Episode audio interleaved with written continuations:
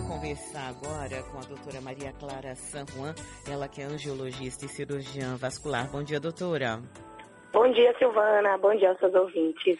Doutora, é, por que é que varize e vasinho são mais comuns em, em mulheres do que em homens? Silvana, tanto homens quanto mulheres podem ser acometidos por essa doença, né, as varizes. Porém, sem dúvida, as mulheres são as mais acometidas.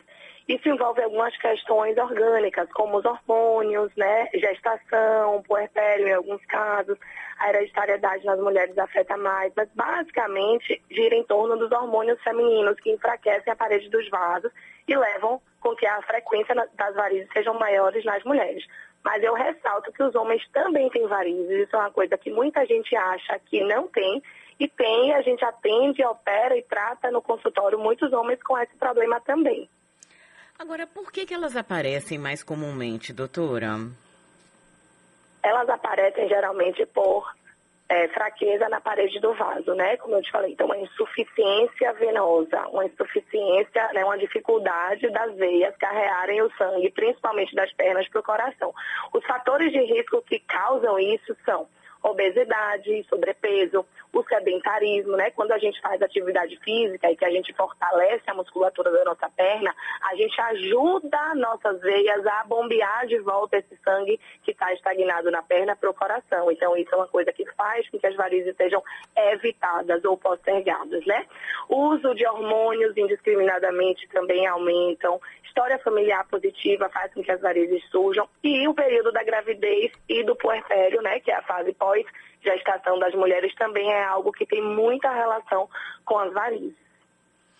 Nós estamos conversando com a doutora Maria Clara San Juan, ela que é angiologista e cirurgiã vascular. Doutora, por que, que em alguns casos se faz cirurgia, em outros casos se trata com espuma? Sim, Hoje o tratamento de varizes ampliou muito. O que antes a gente resolvia somente com cirurgia, com anestesia em centro cirúrgico, hoje a gente consegue ter uma gama muito maior de opções para tratar. A espuma é uma dessas opções. É um procedimento em que a gente injeta um produto chamado polidacanol, é um líquidozinho, que uma vez que a gente misture com ar, ar ambiente, a gente forma uma espuma, cria uma espuma e injeta dentro do vaso esse produto da espuma, ele lesa a parede do vaso e destrói aquela variz. Não é para todos os casos, mas é um produto que a gente usa muito. É uma das, uma das terapêuticas que eu particularmente gosto bastante, uso bastante, mas para quem tem indicação. E aí, dentre outras coisas, a gente tem o laser, a gente tem a escleroterapia, a gente tem ainda a microcirurgia de varizes, que é aquela mais clássica, mais tradicional, que a maioria das pessoas conhece. Mas cada coisa dessa pode ser usada em determinado caso. Agora, doutora, é, existe prevenção para varize?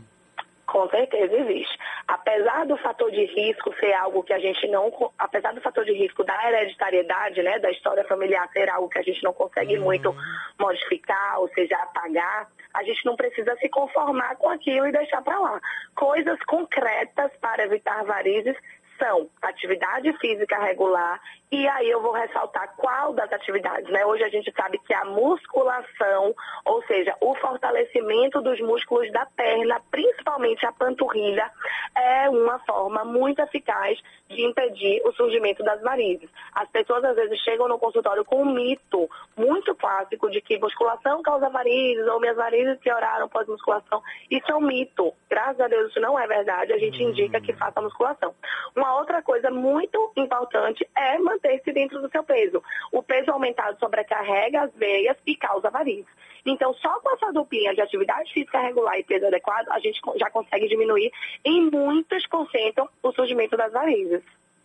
Tá certo, quero agradecer muito aqui, doutora Maria Clara San Juan, angiologista e cirurgiã vascular. Obrigada, viu, doutora? Bom dia. Eu que agradeço. Tchauzinho.